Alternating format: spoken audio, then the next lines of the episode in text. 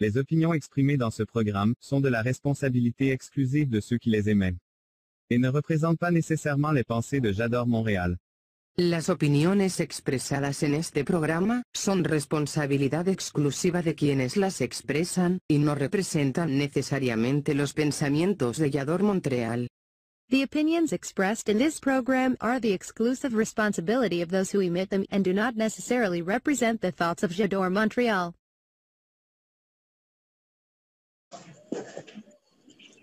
Hola, ¿qué tal, queridos amigos? Muy buenas noches. Soy Elizabeth Llanos y sean ustedes bienvenidos a Galería Creativa Vallador Montreal.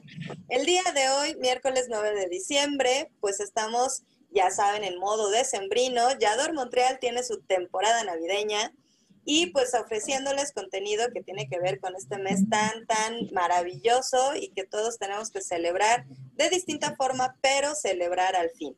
Y el día de hoy tenemos a una invitada que nos va a hablar de la flor emblemática de Nochebuena. Orgullosamente mexicana, que hemos pues inundado o hemos tratado de inundar todos los rincones del mundo con esta flor que nos identifica con esta celebración decembrina.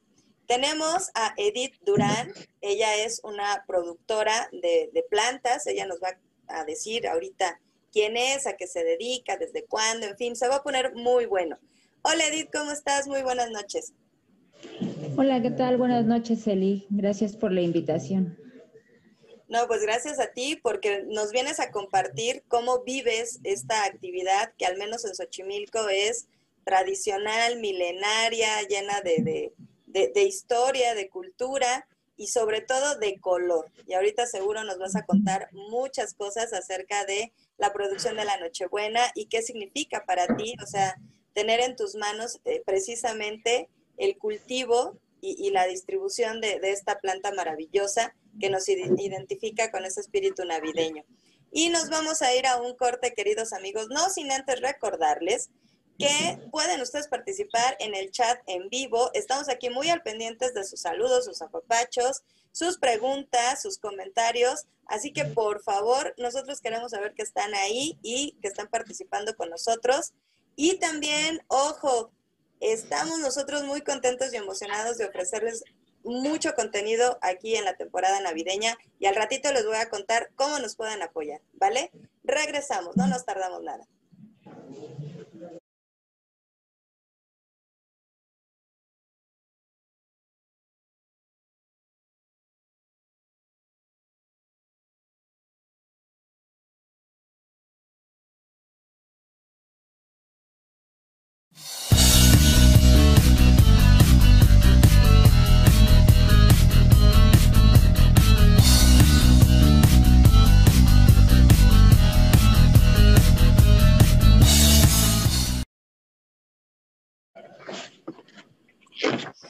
Regresamos, queridos amigos, vamos a hablar de las Nochebuenas. Y recuerden que si ustedes se perdieron alguna de nuestras entrevistas anteriores con nuestros invitados, pueden ustedes estar en este sitio web, buscar la pestañita de TV, encontrar Galería Creativa. Ahí pueden ustedes hallar todas las entrevistas pasadas y también en esa misma pestaña pueden ustedes encontrar la pestañita de temporada navideña, en donde también van a encontrar ese contenido exclusivo que tenemos totalmente gratuito para ustedes, para que en casa se pasen un momento rico, agradable, en compañía de su familia y en compañía, por supuesto, de Yador Montreal. Y ahora sí, mi querida Edith, vamos a platicar y vamos a comenzar con la pregunta obligada de las personas que vienen aquí a Galería Creativa. ¿Quién es Edith Durán en Navidad? Pues Edith Durán es una mujer muy feliz, orgullosa y satisfecha con lo que hace y sobre todo pues afortunada por desempeñar este tipo de actividad que es producir y comercializar la flor de Nochebuena. Y sobre todo pues es libre de elegir y, y más con la flor de Nochebuena pues que representa el, el nacimiento del niño Dios, como su nombre lo dice, transmite lo que es paz, alegría y eso es lo que trato de hacer. llevar paz, alegría y armonía a todos los hogares con la producción de, pues, la planta que yo produzco y ver esa cara de, alegría al momento de que ellos ven mi producción. Bueno, en sí, la Nochebuena, eh, entra diciembre, comenzamos a ver los diferentes eh, tipos de Nochebuenas y algo se enciende en nuestro corazón. Y seguramente tú tienes ya muchos años de desempeñarte como productora, o sea, cultivando la, la, tierra, cultivando, seguramente también depende de la temporada, distintos tipos de plantas. Pero cuéntanos, ¿de dónde eres originaria y desde cuándo te dedicas al cultivo de flores? Pues bueno, yo soy originaria de aquí de la Ciudad de México. Pertenezco a la delegación Xochimilco y tengo ya 12 años dedicándome a esta actividad tan noble que es la producción de distintas plantas de ornato. Y depende de la temporada, ¿qué, qué otra cosa además de Nochebuenas eh, pues tienes en tus manos y en la tierra? Pues también producimos lo que es el cempasúchil, la violeta imperial, el calanchoe, el pensamiento, la gazania, todo lo que tiene que ver con plantas para jardín. Eso es básicamente lo que hacemos todo el año. Termina un, ahorita termina lo que es la producción de Nochebuena y ya estamos prospectando lo que vamos a, producir el otro año, que también va a ser lo que es el malbón. Claro, que también es muy, muy particular, ¿no? De, de las casas mexicanas, los malbones. Sí, donde quiera hay y siempre, de hecho, el público lo solicita y Malbón y Malbón. Y ahorita en temporada navideña, pues también lo piden. Ay, qué bonito. Pero es que las flores nos dan, nos dan calidez, nos dan alegría, color, o sea, también nos acercan con, esta cuestión de nuestras raíces, de, de, esta conexión con la tierra que tenemos. Hay que darles cuidado, estar al pendiente de las plantas y pues alegra nuestro hogar. Respecto a la Nochebuena, nosotros llegamos al, tianguis, al mercado, y, vemos las, plantas de Nochebuena de diferentes tamaños y, las compramos y tan tan. Pero tú como productora, ¿con cuánto tiempo de anticipación preparas esta temporada de, venta de Nochebuena? ¿Cuál es ese proceso? ¿Cómo lo vives tú? Pues bueno, el proceso realmente es muy largo. El proceso comienza pues desde diciembre, ya por ejemplo a mediados de, este mes, nosotros ya tenemos que hacer cita con el proveedor y tenemos que dar la mitad en dinero de lo que tenemos que producir, tenemos que pagarlo. Ya, ya sea que él nos llama o nosotros vamos a ver al proveedor y él nos dice ahora si hay alguna nueva variedad de Nochebuena o si sigue siendo la misma ya nosotros elegimos dependiendo qué, cantidad de planta vamos a, producir y dependiendo del tamaño que vamos a, pues a producir, ya sean chicas, medianas o grandes, es como elegimos la fecha de, entrega. Nos plantea el costo y en base al costo es como definimos qué cantidad vamos a, producir, mil, dos mil, 3000 y ya, ya que elegimos, entonces decimos, ¿sabes qué? A mí entrégame 1000 en marzo, porque en marzo es cuando empezamos a producir la Nochebuena, para que sea una Nochebuena, pues más o menos de unos 60, 50 centímetros de alta. Ya si queremos una Nochebuena mini, pues decimos que nos la entregue en agosto, y es de agosto a noviembre el tiempo de producción entonces realmente es un periodo muy, muy largo para el proceso de, producción de Nochebuena, ya, ya que se definió las fechas de entrega. Entonces ya después nosotros como productores comenzamos a, a comprar los insumos, que es lo que vamos a ocupar para producir la Nochebuena, que es la maceta, los tipos de sustrato, y los fertilizantes y todo eso normalmente lo hacemos entre enero y febrero para que cuando llegue la planta, pues nosotros ya estemos listos y equipados para poder recibirla y así empezar a trabajar. Y es solamente un, ciclo que pues que realmente hacemos con mucho amor y que nos gusta. O sea que realmente es un proceso aproximadamente de 10 meses el que para que una, una flor de Nochebuena, una planta de Nochebuena llegue a nuestros hogares. Ustedes han estado trabajando prácticamente un año desde los preparativos, o sea, de hacer la, eh, el trato o el contrato con el proveedor. Eh, cuando dices proveedor, ¿a qué te refieres? O sea, ¿qué, qué te provee? Me provee lo que es la plántula. La oh. plántula que, nosotros la compramos en maceta muy pequeñita, le decimos plántula o esqueje. Y a nosotros nos la entrega, se cuenta, una ramita muy pequeña. Y ya cuando a nosotros nos llega, lo que hacemos es trasplantarla a una maceta más grande, que va a ser la del 7 si la pedimos en marzo, para que le permita desarrollar y crecer. Ya después le damos tratamiento en la raíz, después la podamos y ya de ahí empieza el crecimiento y que también va por etapas. Es inicio, desarrollo y al fin cuando ya empieza a florear la planta. Muy bien, mira, ya nos están llegando saluditos. Nuestra querida Lisbeth Marmolejo nos manda saludos. Hola Liz, qué bueno que estás conectada con nosotras. Y me dices, va, va por etapas. ¿Cuáles son los cuidados? Cuando tú recibes la plántula, o sea, sí son estos, o sea, este ciclo de, tres etapas, pero tal cual cuéntanos, o sea, recibes la plántula, la, colocas seguramente con cierto sustrato en su maceta, dependiendo del tamaño del que quieras que, crezca. Dices tú el tamaño del 7, que es una medida, podríamos decir este, estándar para una planta de 50, 60 centímetros, como nos comentabas.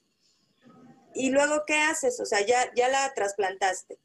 Esa, esa flor de Nochebuena recién germinada, quiero pensar, ahí ya la, la, colocas. ¿Y luego qué sigue? Pues le da tratamiento para que no se enferme de la raíz y se le da lo que es una prevención. Se le pone un medicamento que evita que se le formen lo que son los hongos. Claro. Y entonces, bueno, eso normalmente lo hacemos cada ocho días durante tres semanas y eso va a evitar que no se enferme lo que es la raíz de la planta ni el tallo. Ya que se hizo eso, entonces la empezamos a fertilizar, que es con amonio y con fertilizante inicial, que debe de llevar lo que es nitrógeno. Todas las plantas pues también requieren de varios nutrientes como nosotros los seres humanos y requieren de nitrógeno, fósforo y potasio, que son los principales nutrientes de una planta. Entonces, en la etapa inicial se le agrega lo que es más nitrógeno. A la mitad del periodo, que es cuando está en desarrollo, se le agrega un se le reduce el nitrógeno y se le empieza a agregar más fósforo. Cuando ya va a llegar al término la planta, se le aplica lo que es este potasio eso va a permitir que la planta pueda ya florecer y desarrollar y es ser la, la, etapa final. Pero en Nochebuena pues se extiende un poco más ese ciclo por el, por el mismo ciclo tan largo que es de marzo hasta, se puede decir, principios de noviembre. Correcto. Eso es normalmente lo, lo que hacemos. y bueno, también la planta pues no, no lleva cualquier sustrato. Es un sustrato especial que requiere lo que es tierra de hoja, pigmus, agrolita, y es en determinadas cantidades para que ese sustrato pueda ser poroso. Y no debe de ser muy compacto, porque si ese sustrato es muy compacto, pues no deja que desarrolle tu planta. O se te pudre o se te enferma de la raíz. Entonces realmente es una de las plantas que se puede decir que más bellas y más, más exigentes para poder producirlas y, llegar a término. Y bien dicen que la belleza cuesta, ¿verdad, Edith? Sí. sí cuesta. y aquí lo podemos comprobar con, la producción de, de, Nochebuena. Y mira, te mandan saludos, dice Dulce. Edith, felicidades del Rincón de la Chinampa. Ay, gracias, Dulce.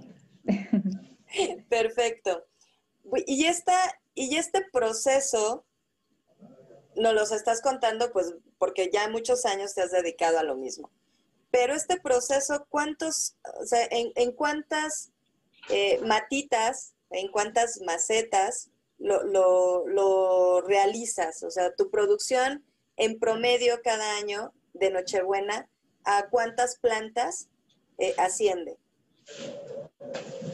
Pues en, distribuida en diferentes tamaños, normalmente son de unas 7000, de 7000 a, a 8000 plantas. Por ejemplo, empezamos en, marzo y ahí pedimos 2500, pero para junio nos vuelve a llegar otra cantidad. Y para final, para agosto, sacamos poda de la que llegó en junio y esa la enraizamos y entonces ya obtenemos lo que es la maceta del, del 3. Pero pues básicamente desde marzo empezamos a, a trabajar. Pero es una cantidad impresionante, o sea, digo, yo, yo compro en, Navidad, o sea, tres, tres macetitas, ¿no? Y de diferentes tamaños. Siete mil. Eh, esta producción, habitualmente tú cómo la haces? ¿A cielo abierto o en invernadero? No, tiene que ser en, invernadero porque necesita cierta temperatura la, la, planta y cierto nivel de luz. Entonces, si uno lo hace a, a cielo abierto, pues no realmente no se podría llevar a cabo la producción de, de la Nochebuena. Entonces, por ejemplo, para que pigmente la, Nochebuena, a partir del, se recomienda que más o menos a partir del 10 de septiembre uno tiene que tapar los invernaderos que queden completamente oscuros. Y lo tiene uno que hacer a, como a las cuatro y media, cinco de la tarde. Se recorre lo que es un plástico negro, se bajan los cortineros de los invernaderos, de los laterales, y tiene, eso es para que uno guarde el calor y se le reduce la, la luz y eso va a permitir que empiece a pigmentar la planta, ayudándola con fertilización, que es aplicándole más potasio. Pero eso va, bueno, ya la experiencia y de cada año pues ya uno va aprendiendo. Sí, seguro. Seguro que sí. Y mira, Liz Marmolejo, que, que, es una excelente duda, qué bueno que la preguntas, Liz. Dice, ¿cuál es el ciclo de vida de la Nochebuena? He tenido Nochebuenas que duran un año, pero no florean más. ¿Por qué sucede esto? Porque a veces es bien triste que, que está nuestra, o sea, la Nochebuena que compras está en tu casa y de pronto se empieza como a deshojar y se empieza como a poner como a poner triste, como dirían las abuelitas, ¿no? Ajá, algo le sucede y ya no florean. ¿Qué le puedes contestar a Liz? Pues bueno, realmente lo que se tiene que hacer, la Nochebuena te va a durar todo el tiempo que tú la cuides y más si la producimos aquí en, en la Ciudad de México. Hay ocasiones en que compran plantas que no son de aquí, que son las tren de Morelos o de Michoacán, y les y, y dicen que no les duran por el cambio de temperatura. Claro. Pero este, pero si tú te llevas una planta a tu casa de los productores que somos de aquí, pues está aclimatada la, la planta. Entonces lo que se debe hacer después de que ya pasó lo que es la Navidad, pues es podarla. Podarla normalmente en, pues en marzo y esa te va a ramificar. Y si tú la sigues este, agregando agua y fertilizando, pues se te, puede volver a pigmentar. De hecho, bueno, yo por experiencia he traído unas aquí a, mi casa. Mi papá las plantó en el patio y, vuelven a pigmentar. Pero sí, no hay que dejarla de regar y hay que fertilizarla. Igual como si estuviera casi en el invernadero, agregar lo que es, normalmente se recomienda el triple 18, que es un fertilizante, y eso va a hacer que puedas tener tu planta pues en buenas condiciones. Pero realmente la planta te va a durar el tiempo que tú la cuides. Es el tiempo. Bueno, yo tengo clientes que me dicen, ya tengo tres años con tus nochebuenas, ya hasta las puse en el jardín. Además son pues hermosas. Imagínate en el jardín tener esa, esa nochebuena que va creciendo y que nos asegura prácticamente que, que ya acercándose diciembre comienza a florear y bueno, tenemos toda la Navidad ahí en el, en el patio. Sí, realmente es muy, muy bella y siempre, siempre, pues nunca debe de faltar una noche buena en el, en el hogar para alegrarlo. Exacto. Y Arisbel nos comenta, felicidades Eli, ahora valoraré mucho más esta planta. Seguro Arisbel, qué bueno que estás con nosotros. Claro que sí, es una planta que, que yo creo que en este inicio ustedes como productores nos dan la oportunidad de, darle los cuidados necesarios para que enraice, para que madure y, y podamos tener en casa el tiempo que necesitemos y que le estemos dando esos cuidados a las Nochebuenas, porque ustedes hacen el trabajo pues difícil. De alguna forma es logran la planta. Las abuelas antes así decían, es que se me logró la planta. Y decías algo interesante, que en junio, o sea, había hay, o sea, de la producción que les llegaba al principio, hacían ustedes poda para las plantas o para las nochebuenas más pequeñas que enraicen y son las plantas pequeñitas, las que vemos las de escritorio, quizá me, me quiero imaginar. También existe la creencia de que tienes buena mano para las plantas. ¿Tú crees en eso? Pues yo creo que sí. Bueno, mi papá más que dice que buena mano, dice que si le da el aire a la raíz, es cuando a lo mejor se seca tu planta. Entonces, cuando a mí me dicen que si la pueden trasplantar o sembrar directo al jardín, yo le digo, pues primero deja que, que pase la temporada de Navidad ya si tú la quieres conservar o ponerla en una maceta más grande para que crezca, te aconsejo que la saques tal cual está, así como cuando desmoldamos una gelatina y ya de ahí nosotros la, bueno, ya la puedes colocar en una maceta más grande, pero no le muevas el sustrato que tiene ni le quites ese sustrato que lleva, porque luego ya le van rompiendo la raíz. yo, bueno, yo le digo que es a lo mejor porque le da el aire a la raíz y es a partir que de ahí se seca. Pero sí, bueno, hay gente que dice, no, no, a mí no se me dan ni los, ni los cactus. que eso se dan en el desierto, ¿no? Y sería muy sencillo.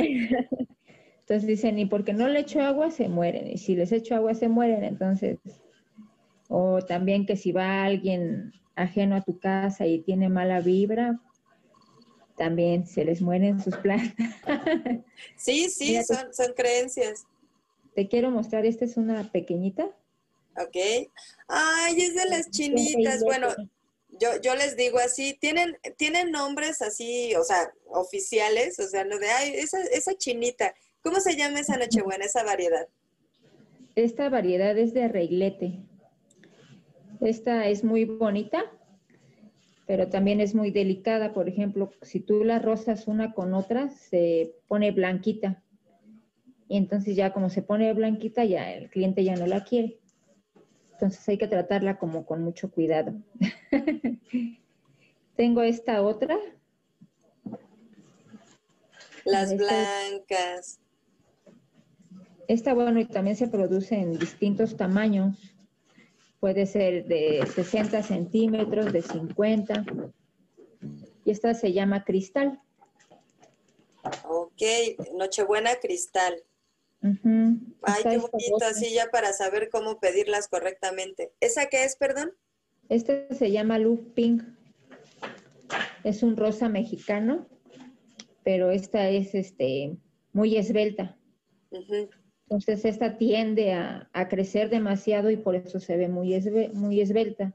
Entonces hay que ponerle retardador para que no se alargue y se vea compacta y se vea pues un poco más llenita pero esta de por sí así es la variedad, sus hojas son mucho más pequeñas, pero a la gente también le gusta mucho. Ha tenido muy buena respuesta. esta nosotros tenemos ya trabajándola tres años, pero porque el cliente igual lo solicita. Está esta otra. Esta se llama Ash Punch. ¿Cómo? Ash Punch. Ok. Mi madre les decía apastilladas. sí, esta, por ejemplo, tiene el centro más blanquito y es más alargada la hoja. y luego preguntan, ¿y se va a acabar de poner roja? No, al contrario, se va a poner más blanca. Oh, Pero el centro se pone más, más blanquita. Está esta otra, se llama carrusel la variedad. Es esta. Esta está como chinita la hoja alrededor y es como un rojo quemadito. Carrusel. Ajá, carrusel.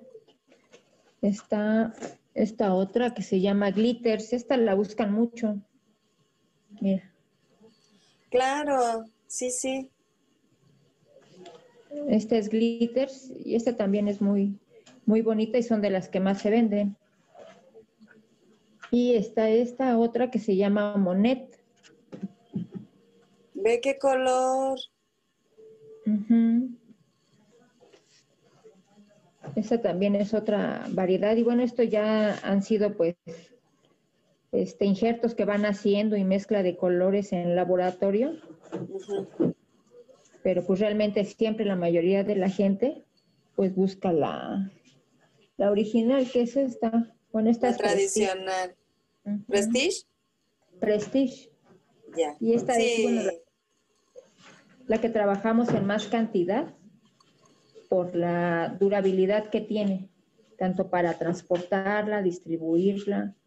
Se les pone, no sé si has visto que se les pone un cono de celofán o de papel este, Craft. craft. Entonces eso es para protegerla, para que al momento de que se la llevan, pues no se les maltrata. Pero esta es de las que más buscan. Y ya la gente que quiere ver más colorida su casa, pues se lleva de otras variedades. Ay, esa es hermosa. Eh, eh, O sea, es, es la emblemática, la tradicional.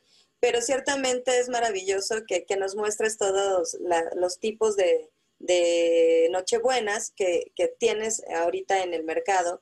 Porque, bueno, dicen que el gusto se rompe en géneros, ¿no? Entonces, pues para, para exactamente tener como más variedad y colorido en tu casa, ahora que es Navidad, pues tienes todas esas eh, opciones para todos los gustos.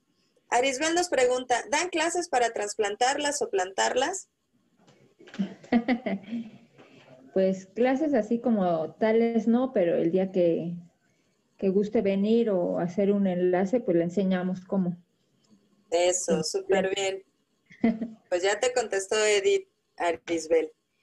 Y cuando ya tienes tu producción, eh, ¿cómo la comercializas? O sea, ¿qué, qué es lo que haces tú? Eh, la, la vendes directamente? Este, ¿Se la distribuyes, no sé, a, a- a terceros? Cuéntanos, ¿cómo es ese proceso de, ok, ya, desde marzo comencé mi, mi- mi cuidado de la planta, ya tengo lista mi producción, mis 7000 plantas están hermosas, bellas, listas para ir a embellecer los hogares de todas las familias que quieran comprarlas. ¿Cuál es el siguiente paso? Pues bueno, ya que está terminada lo que es la planta, este, yo pues vendo en, dos mercados, que es en el mercado de San Luis Tlaxaltemalco y en el mercado de Madre Selva. Entonces ya nada más empieza lo que es la temporada y ya hay clientes que tienen años conociéndonos, entonces ellos mismos van y nos buscan. Este, estoy en el mercado de Madre Selva en el local 139, sección San Luis. Entonces ahí normalmente llegan lo que son cliente directo y los y los que son los revendedores. Claro. Entonces los vendedores pues ellos se llevan por volumen. Entonces ellos dicen, me voy a llevar 100, 200, hasta mil plantas cargan. Entonces ya obviamente es otro precio porque pues ellos se los llevan a otros estados. Se los llevan a otros estados y ya ellos sabrán a cómo la dan. y el cliente directo pues igual, las llevan para sus familias y pues en, en un día a lo mejor pues se pueden ir 50, 100 o 500, va a depender. Ahora sí que de, que de los compradores que lleguen. Como cualquier negocio. Exactamente. ¿Y hasta dónde, que tú sepas, hasta dónde han llegado lo más lejos que te hayas enterado? ¿Hasta dónde han llegado tus, tus nochebuenas? Pues bueno, nada más a Monterrey, a Chihuahua. nada más. sí, todavía no me internacionalizo. que yo sepa. que tú sepas, exactamente. Pero que justo lo que nos platicas, llegan las personas que compran por volumen y te dicen, ah, me las llevo a Monterrey, a Chihuahua, a Mérida, decías. Sí, a Mérida. Uno de, por, ejemplo, en el mercado de San Luis Tlaxaltemalco, ahí también llegan los trailers y cargan mucho para Yucatán, para Chihuahua, para Chihuahua, para Aguascalientes, Durango, para la mayoría de los estados de la República. Entonces, por eso igual ya también nos conocen o nos hablan desde antes. Oye, ¿me puedes decir qué variedad vas a tener y en qué medida? Y ya nos, o si quieren alguna medida en especial, pues ya nosotros se las damos así como están. Muy bien. Y a veces cuando nosotros hacemos recurrentemente una actividad, pues no digo que sea tu caso, hacia allá va la pregunta.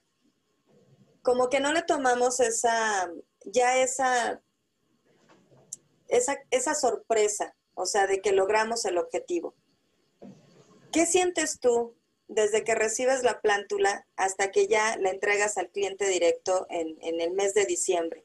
¿Cuáles son tus emociones que están eh, vinculadas con esta, pues con este milagro de vida? Porque es un milagro de vida. El que tú recibes la plántula y de pronto la ves crecer literal bajo tu cuidado, tu tiempo, tu esfuerzo, eh, tu, conocimiento, porque obviamente que hay que saber, o sea, ser este, productor, y hasta que llega con tu cliente. ¿Cuáles son las emociones que siente Edith? Pues, bueno, de hecho, pues sí son varias emociones de todo tipo. Antes, pues es primero así como que el estrés, porque pues es empezar otra vez a juntar los recursos, el dinero, el, o sea, como que nada más le das vuelta, ¿no? Tienes primero el, el dinero, pero todavía ni acaba el año, ni acabas de vender, pero ya tienes que pagar lo que vas a producir el año que viene. Entonces ahí como que se siente estrés, porque no quieres dar el dinero. lo ves junto y dices, ¿por qué lo tengo que desacompletar? ¿Por qué lo tengo que dar? Y este, y es así como si fuera, y en marzo pues dices, ay, qué padre, ya voy por mi Nochebuena porque voy a empezar a trabajar. Y de hecho, bueno, mis amistades cercanas, cuando dicen hay que vernos o hay que reunirnos, yo siempre les digo que antes de marzo, porque después yo ya no tengo tiempo.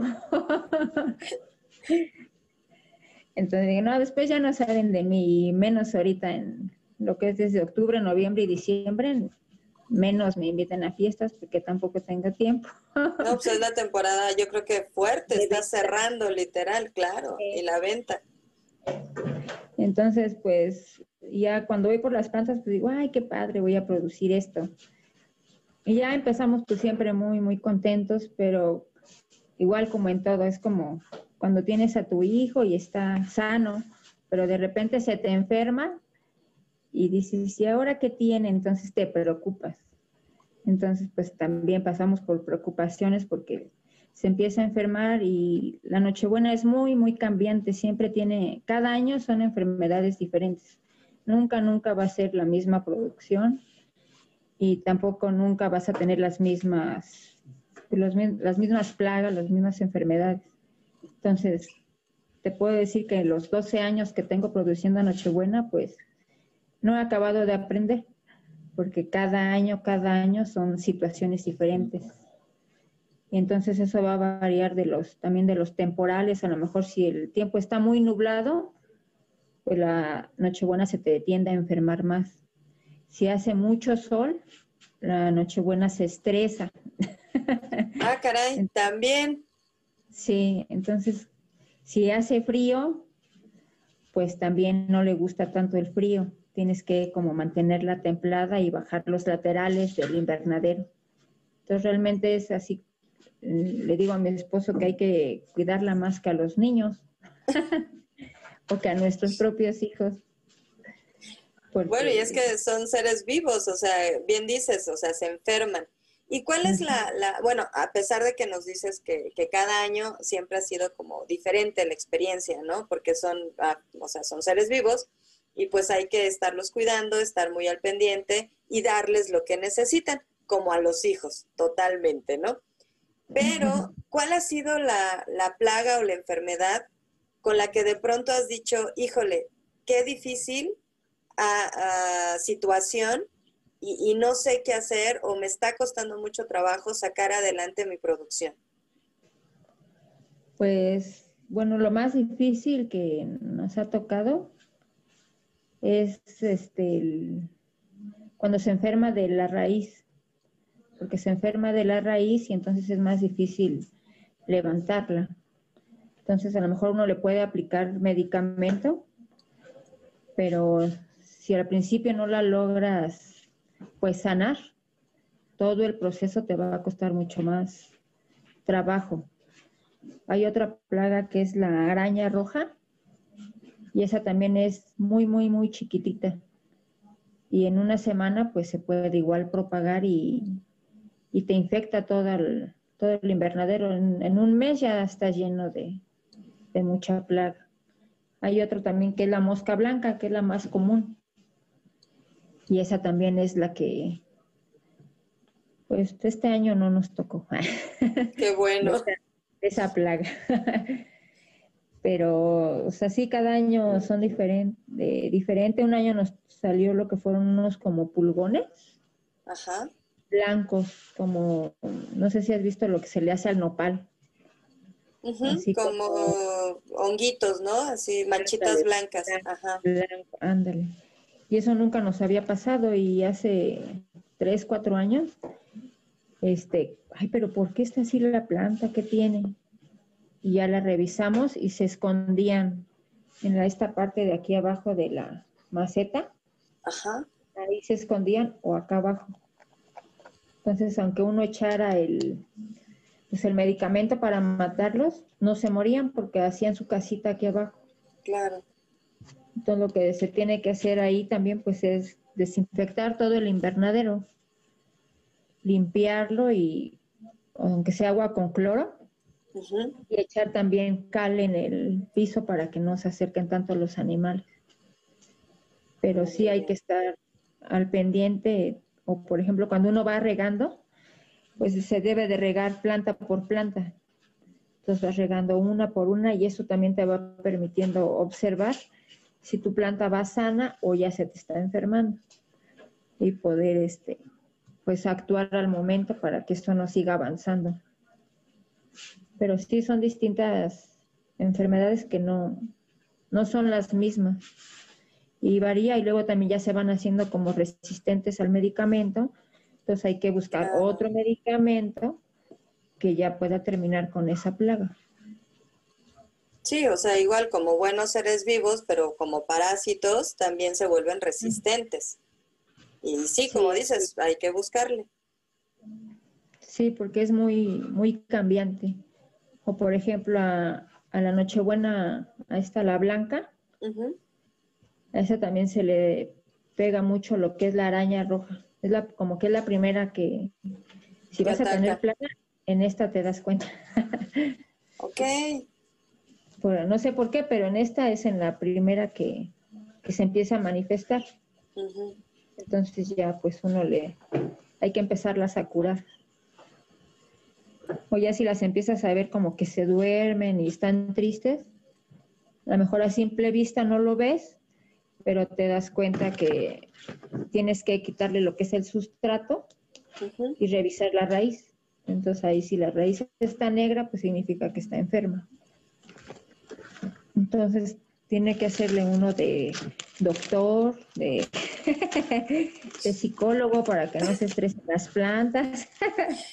A ver, cuéntame esa, esa parte. ¿Cómo sabes que se estresa una planta? Una nochebuena, ¿cómo sabes que está estresada? Nos damos cuenta porque sus hojas se, se hacen hacia arriba. Por ejemplo, hace cuenta que se doblan y se hacen hacia arriba y están dirigidas todas hacia arriba. Ok. Entonces eso significa que está estresada por mucha luz o mucho calor. Mm, ya. Entonces lo que tenemos que hacer, oye, hemos hecho, es pintar los plásticos, el invernadero. Se pinta o se pone una malla o se pone un plástico para que le disminuya la intensidad de luz y entonces ya se relaja. Ok. Esa es como la terapia, ¿no? Eh, Así. Terapia. Y yéndonos al mismo ejemplo, la misma analogía de las terapias. Es cierto que si le hablas a las plantas, ellas te, o sea, te responden, o sea, cuando una, una planta está como triste, llamémoslo de esa manera, ¿no? Eh, si tú, o sea, la sigues cuidando, obviamente, les hablas y responden a, ese trato, a ese, a la voz, pues, de su cuidador, en este caso, de su, de la persona que, que la tiene en su casa. Este, pues, bueno, de hecho yo sí creo las plantas son muy sensitivas y perciben todo lo que nosotros, de hecho hasta lo que nosotros pensamos. De hecho hay un estudio que, que hizo un biólogo que puso distintas plantas y les ponía música clásica y así como que estaban tranquilas, ¿no? Y les ponía algo así como más intenso Un rock ahí. Ajá, y, y él en base a unos electrodos, como cuando te los ponen en el Ajá. corazón para ver tu sistema cardíaco, él efectivamente notó que había mayor movilidad en base como a los diagramas que sacan, ¿no? Y entonces dijo, y, y él pensó en matar a una planta con su electrodo a ver cómo reaccionaba, si se elevaba, ¿no? Ujú. Pero solo hecho de que él lo pensó en matar a la planta, sin que lo hiciera, la planta se estresó. Entonces, este, pues sí, yo le digo que si tú tratas las plantas con, con delicadeza y amor, pues ellas sí lo perciben y lo sienten. O de hecho, cuando ya sí que dices, ay, ya te voy a tirar porque nada que me das de fruta, empiezan a dar fruta. es lo que me han dicho. Pues yo lo veía comprobado con, con mi mamá. Mi mamá amaba las plantas, tenía muchas plantas y había una en el interior que, que no da, o sea, no floreaba. Y literal, cada que pasaba, eh, le decía, te voy a cortar porque no das flores.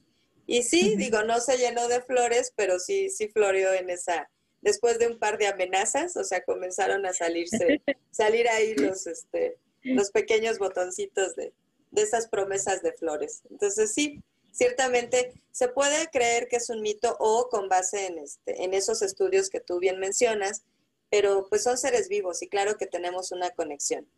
Y antes de irnos a un corte, quiero que, que quiero preguntarte, ¿cómo es un día normal para Edith en estas épocas, o sea, de, de, de, de producción, de cuidado, dices tú, a partir de marzo, si saben contar, no cuenten conmigo, porque yo estoy en lo mío. ¿Cómo es un día común y corriente en la rutina de Edith Durán? ¿Nos los cuentas después del corte? sí, claro. Perfectísimo. Pues queridos amigos, no se desconecten. Seguimos aquí al pendiente de sus preguntas, de sus comentarios. Vámonos a un rapidísimo corte y regresamos aquí a Galería Creativa by Yador Montreal. No nos tardamos.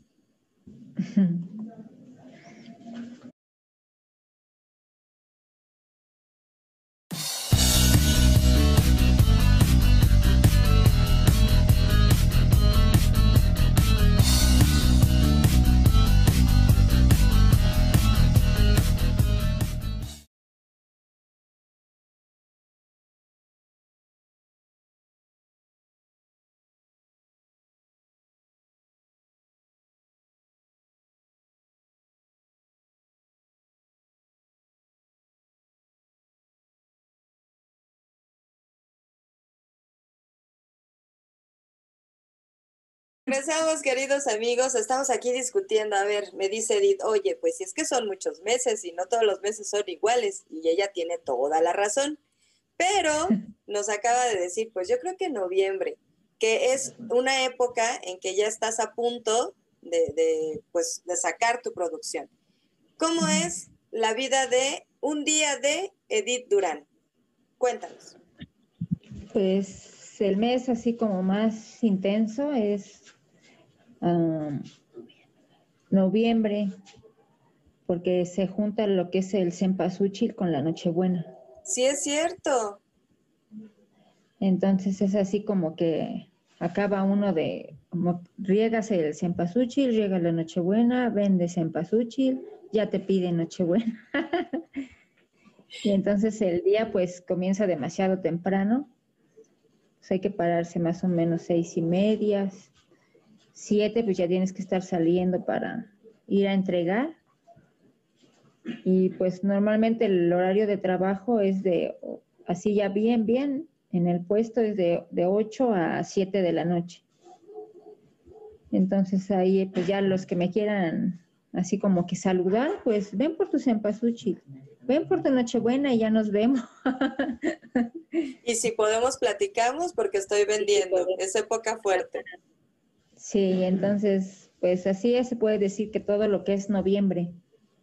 Ahorita ya estamos como más tranquilos y más ahorita con esta pandemia, pues sí está muy más relajada la venta.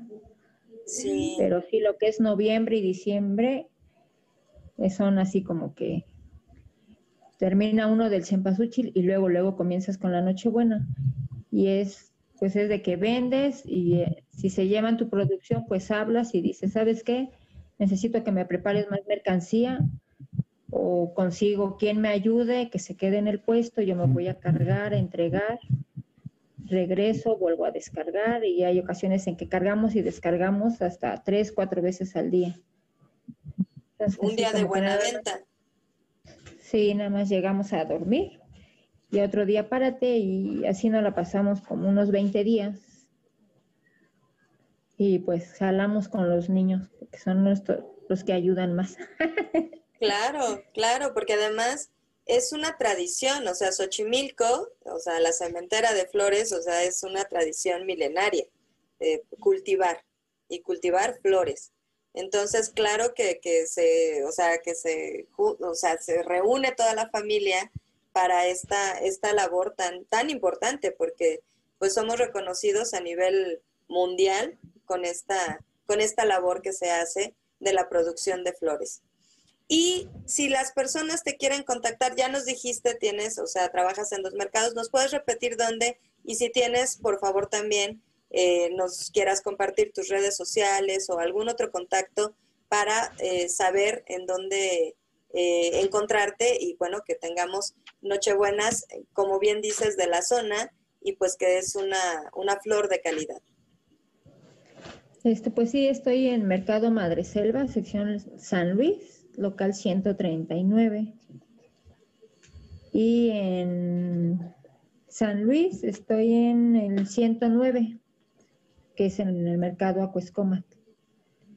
Y en, Instagram es como Durán Saiz Edit. Y tengo la página de Facebook, pero ahí, bueno, no la he habilitado tanto con esta pandemia era muy cambiante, entonces me pedían una cosa, luego ya no la querían, luego ni me avisaban. Entonces ahí pues puedo recibir a lo mejor, si quieren alguna asesoría, recomendación o algún consejo, pues pueden entrar a Invernaderos Durán y ahí también me pueden encontrar. Entonces en Facebook estás como en, la página Invernaderos Durán. En Instagram, Durán Edit. Muy bien. ¿Y mi teléfono lo puedo dar? Adelante, adelante, claro que sí. 55 3905 5384. ¿Lo puedes volver a repetir un poquito más lento, por favor? es 55 3905 5384. Muy bien, Edith. Muchísimas gracias. Y antes de despedirnos, sí me gustaría saber ¿Cómo han vivido ustedes justamente esta pandemia como productores de flores? ¿Cuáles han sido los, los cambios que han resentido? ¿Cuáles son sus expectativas, sus temores o también, o sea, esa renovación de energía de a pesar de lo que estamos viviendo, pues seguir haciendo lo que, lo que saben hacer bien.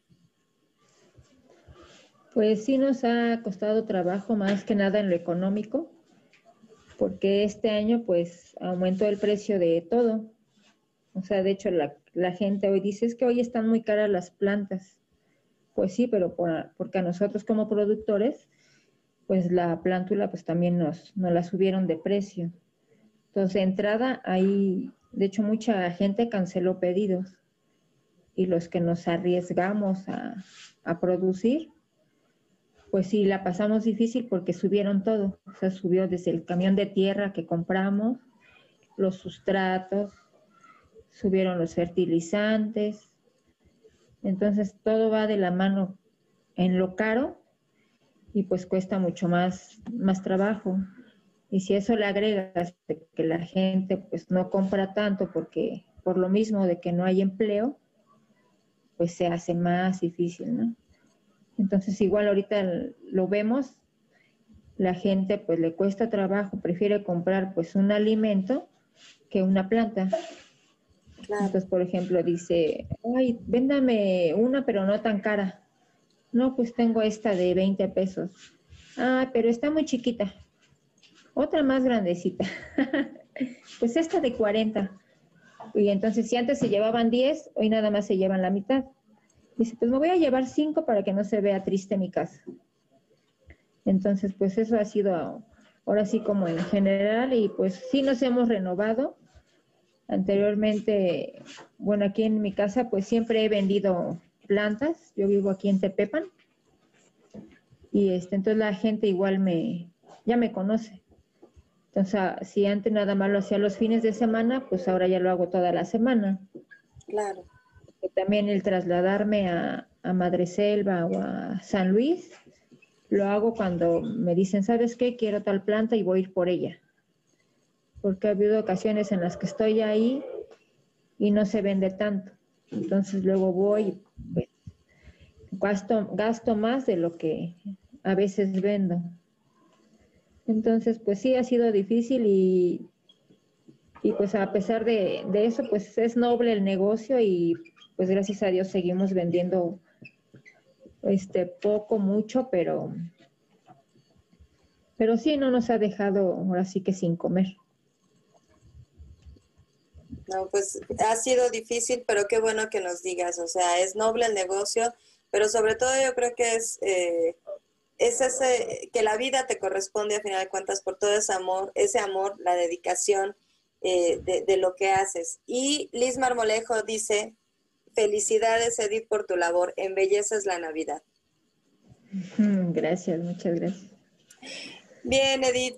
Pues a mí me da mucho gusto que nos hayas acompañado en este programa y me gustaría eh, pues que te despidieras con algún mensaje para todos aquellos que se han conectado con nosotros y para quienes vean posteriormente este programa en video.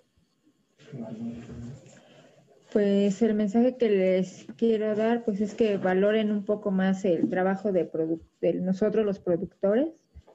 Realmente no, no es un trabajo pues fácil, requiere de mucho tiempo y esfuerzo y pues que hay que seguirle echando ganas y, y mirar hacia adelante pese a la pandemia. Pese a la pandemia. Bien dicho, Edith. Pues nuevamente muchas gracias y a ustedes, queridos amigos. Gracias por estar con nosotros, gracias por conectarse. Y pues les recuerdo que nosotros estamos aquí lunes, miércoles y viernes en punto de las 21 horas Ciudad de México, 22 horas Montreal, Canadá. Y el próximo viernes, como seguimos en temporada navideña, vamos a tener como invitada a Jess Rangel, que nos va a hablar acerca de craft navideño. Sí, las manualidades que son también características y típicas que acompañan a esta temporada y que bueno, andamos embelleciendo la casa, la ponemos así con renos y, muñecos de nieve y Santa Claus, de diferentes materiales y con diferentes técnicas.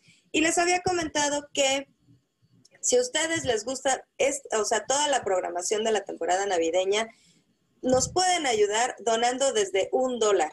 Y van a decir, ¿cómo? Sí, métanse ustedes por favor a la pestañita de TV, buscan ahí temporada navideña, vean ustedes todos los programas que ya están cargados en esa pestañita y ahí van a encontrar el botoncito de donar.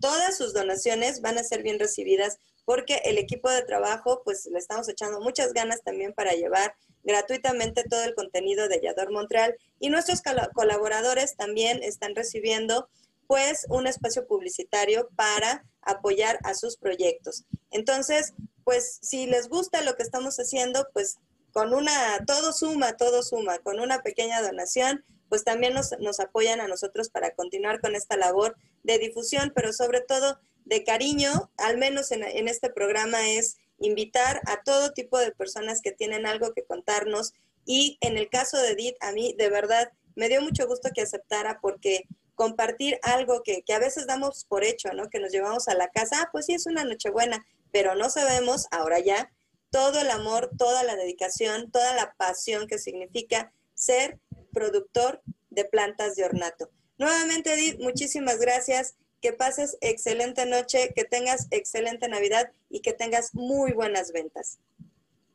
Sí, muchas gracias, Eli, sobre todo por invitarme. gracias a ti. Ay, muchísimas gracias.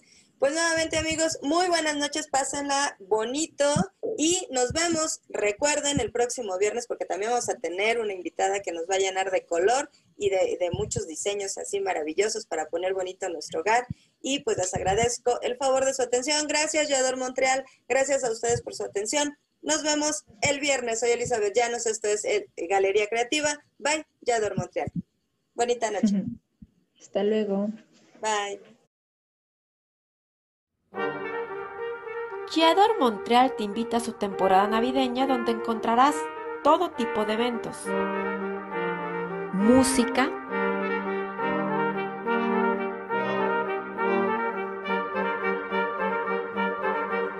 teatro, entrevistas, cuentacuentos,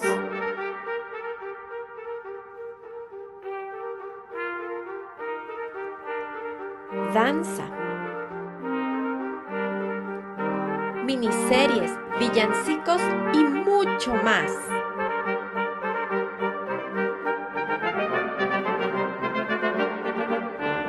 Visita la cartelera en nuestro sitio web y no te pierdas toda la programación totalmente gratis.